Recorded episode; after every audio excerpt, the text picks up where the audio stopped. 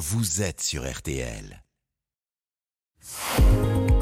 Ah ouais, et pourquoi de l'info Florian Gazan. Alors hier, on en a parlé dans le surf de Cyprien Signy. On a fêté les Oui. 50 ans du premier appel passé sur un mobile. Et ce matin, vous allez nous expliquer pourquoi on peut dire un grand merci à la série Star Trek pour nos téléphones portables. Eh oui, Jérôme, c'est donc hein, le 3 avril 1973 sur la 6e avenue à New York City Martin Cooper, un ingénieur spécialisé en génie électrique, a utilisé pour la première fois un téléphone portable et prononcé ces deux mots dont il ne savait pas encore qu'ils seraient historiques.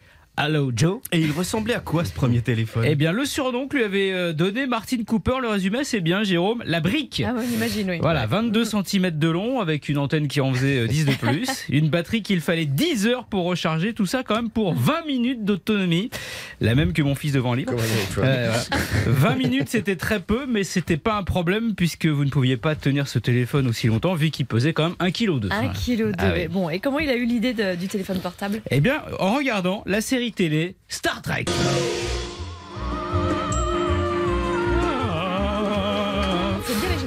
Oui, fais bien. C'est en voyant le héros, le capitaine Kirk, a envoyé ses ordres à son vaisseau l'Enterprise grâce à un petit boîtier mobile à clapet, le communicator, qui s'est dit qu'il fallait l'inventer, eh ben, euh, en vrai.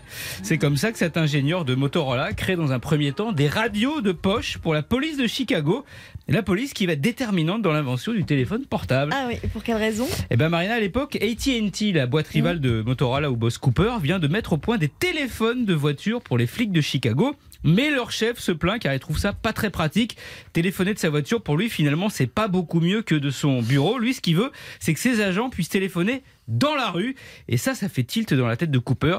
Lui, il va faire mieux et permettre à Motorola de griller la politesse à son concurrent, qui sera le tout premier au courant de son invention. Comment ça? Eh ben le Joe que Martin Cooper a appelé le 3 avril 1973, l'homme qui a reçu le premier halo de l'histoire du téléphone portable, c'est Joe Engel, son ennemi juré, l'ingénieur de chez AT&T qui euh, qui a appris en direct donc il venait de, bah, de de se faire griller. Voilà, ils sont taquins ces ingénieurs, il faut le dire. Il a fallu attendre donc 10 ans ensuite pour commercialiser l'invention de Cooper en 83, le Motorola Dynatac 8000, vendu à l'époque 4000 euros quand même. Ça aussi, c'était une belle brique. hein. Ah tu m'étonnes.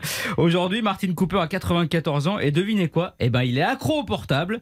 Ce visionnaire prédit d'ailleurs qu'un jour les téléphones seront reliés à des capteurs corporels qui iront jusqu'à percevoir les maladies avant qu'elles ne se déclarent. Enfin, sauf une, vu qu'on est quand même beaucoup à être des malades de notre portable. 4h48 en moyenne par jour. Merci beaucoup, Florian. Bonjour, Louis Baudin. Bonjour à tous. Florian avait une formule euh, tout à l'heure qui résume bien la situation du jour, je pense. Quand Martial.